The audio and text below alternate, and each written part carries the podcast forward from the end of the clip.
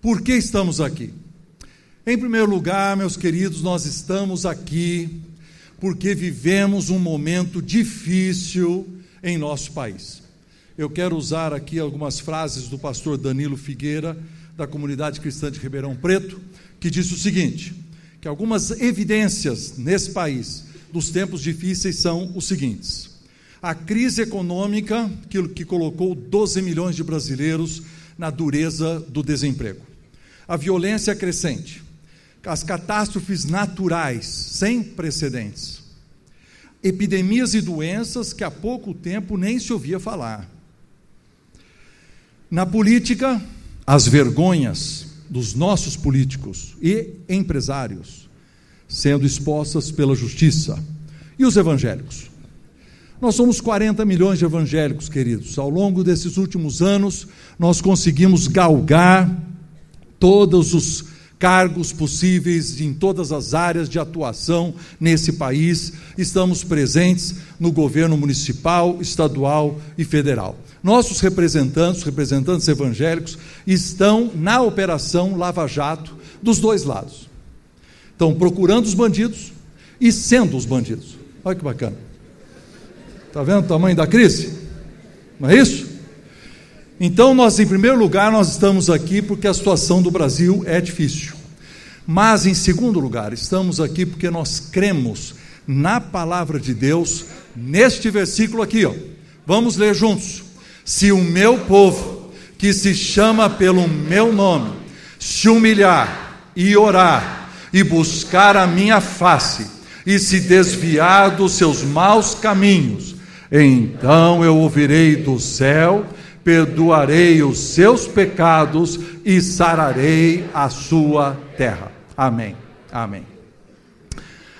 Antes que alguns teólogos disparem contra mim a sua metralhadora de crítica, eu quero fazer um esclarecimento a respeito desse versículo. Quero usar o exemplo de Isaac Newton, que foi um físico e matemático inglês do século 17. Em 1666, ele comprou um prisma de vidro um tipo de vidro triangular, um peso de papel. Eu tenho uma foto aí, eu acho. E aí, quando a luz atravessou o prisma, ela se decompunha e saía do lado de lá com um espectro de sete cores. Eu quero usar essa mesma ilustração para explicar um jeito importante, um princípio importante de interpretação bíblica. O ponto que nós vamos ver na figura é a situação histórica da Bíblia. O prisma é o princípio eterno e o espectro de luz são as aplicações atuais. Então, a situação histórica, aquele momento em que Deus escreveu esse versículo e falou esse versículo para o povo de Israel, está preso a um contexto que não é o nosso. Por exemplo, o povo de Israel tinha uma teocracia. Teocracia é que o governo ele era religioso então havia um diálogo entre Deus e os cidadãos através da, da terra. Então, por exemplo, o povo fazia o mal, Deus castigava a terra, as colheitas eram mínimas, Deus mesmo trazia os inimigos implacáveis contra Israel. O povo se arrependia, Deus sarava a terra, as plantações voltavam a produzir e ele mesmo trazia vitória contra os inimigos e trazia os tempos de paz. Aqui no Brasil, queridos, o governo é laico. O governo e a igreja estão separados. Então é muito difícil nós usarmos esse versículo para fazer uma ligação, uma relação imediata entre o comportamento do cristão e o desempenho da agricultura. Ou seja, se nós fôssemos um povo fiel a Deus, nós teríamos uma melhor economia, uma melhor política. Ué, não sabemos. Mas então, que raio? Por que, que nós estamos usando o versículo? Não é verdade? Então, o único jeito de usar o versículo é nós entendemos que aquela luz daquele momento histórico entra num prisma. E nesse prisma há um princípio eterno. E nós precisamos usar esse princípio para trazer as aplicações para hoje. E antes de eu dizer para vocês qual é o princípio, eu inventei uma história. É uma metáfora moderna, tá? Vamos imaginar que Jesus estivesse fisicamente reinando, literalmente, nesse mundo, e que ele tivesse milhares de representantes dele na terra. E esses representantes seriam invisíveis. Vocês estão comigo? Os representantes são invisíveis, mas eles podem se tornar visíveis quando eles quiserem e quando for necessário. O objetivo desses representantes é eliminar a injustiça de todos os processos, de todos os negócios, de tudo que acontece no país. Então imagine, um empresário da, da soja no Mato Grosso está tentando esconder o produto ou fazer alguma coisa com o produto para elevar o preço. Quando ele está tentando fazer a coisa errada, plim, aparece o representante do Senhor e diz: Não, o senhor não pode fazer isso. Isso vai elevar o preço do, do produto. Não, mas é justamente o que eu quero. Não, não pode. Não pode. Aí tem um caminhão ali que carrega a soja. Pega a soja deste homem, a carga, e ele leva. E sabe quando ele para no posto de gasolina e perde uma nota fiscal com um valor maior para poder pegar e cobrar do, do como é que chama, do, do patrão dele ganhar um dinheiro por fora? Naquele momento, plim! Não pode tirar nota fiscal, ela tem que ser do jeito certo. Não, não, não, não, não é possível tirar ela errada. Durante a viagem, o caminhão passa em diversas pontes, em diversos estados. E por incrível que pareça, todas as pontes custaram exatamente o que elas deviam custar. Elas não foram superfaturadas, porque quando os políticos corruptos quiseram que uma, fazer uma maracutaia para tirar uma casquinha da, daquela obra, plim, plim, plim, plim, apareceram esses representantes de Deus e eles não permitiram que aquilo acontecesse. E quando o caminhão descarrega no porto de Paranaguá, ele não tem fila.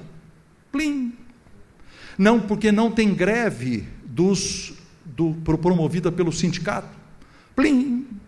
Por quê? Porque eles estão recebendo o salário conforme foi combinado do jeito justo. Plim. E quando existe sobra de alimento aqui no sul, eles mandam para o Nordeste, e pasmem, o, o, o, o, alimento é distribuído e ninguém pega uma, um pouco para roubar a merenda escolar. E quando alguma coisa errada dá errado, e você precisa que um juiz faça parte dele, o processo judicial não é tendencioso. Por quê? Porque nem é tendencioso para o funcionário, nem é tendencioso para o patrão, e não existe, olha que maravilha, fórum privilegiado. Não existe. É tudo, é tudo feito do jeito certo. Não é isso? Então vocês já imaginaram? Vocês já imaginaram um país onde todas as notas fiscais são corretas? Aonde nós pagamos os impostos devidos ao invés de roubar no, nos impostos, e os impostos são utilizados para segurança, para saúde, para educação.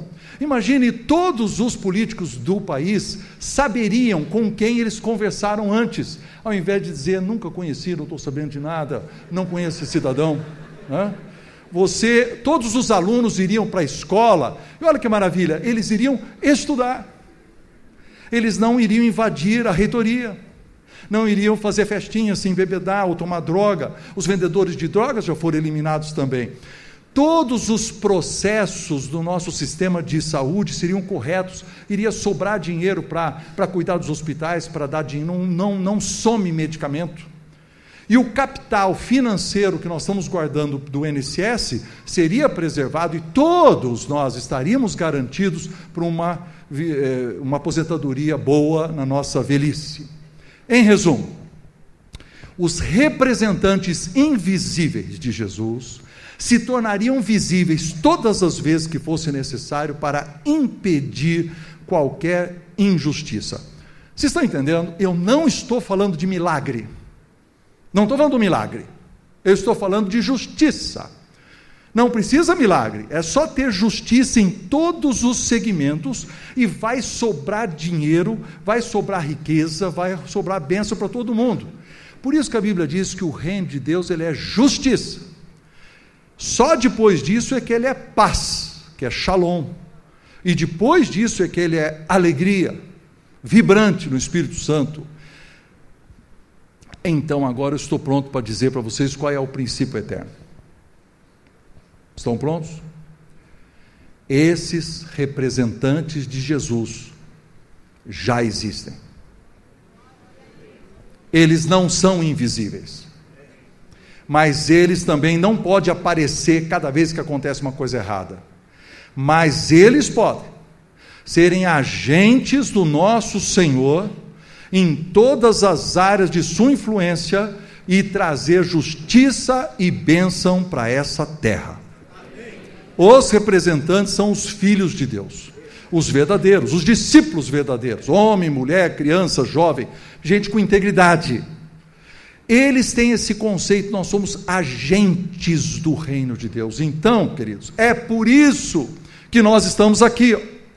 Porque se nós aqui, todo mundo que nos assiste, quem for um dia ver esse DVD, e a todos os cristãos do Brasil, se esse povo, que se chama pelo meu nome, se esse povo, se nós queremos ser chamados pelo seu nome, então nesse final de semana, nós precisamos nos humilhar, nós precisamos orar, nós precisamos buscar a face de Deus e nos converter dos nossos maus caminhos. E a Bíblia diz que Deus ouvirá do céu e perdoará os nossos pecados.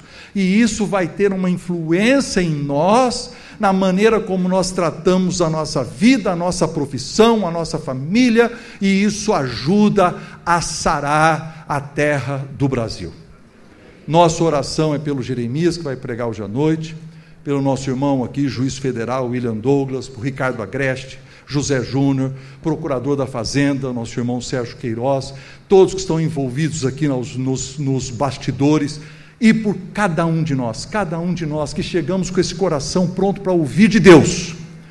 Ele vai transformar, ele vai mexer conosco.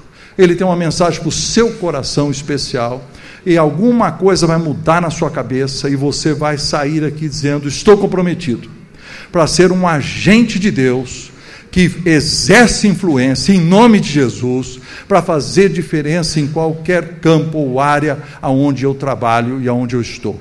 Se isso acontecer, nós então teremos abençoado muito esse nosso país e Deus pode sarar a nossa terra.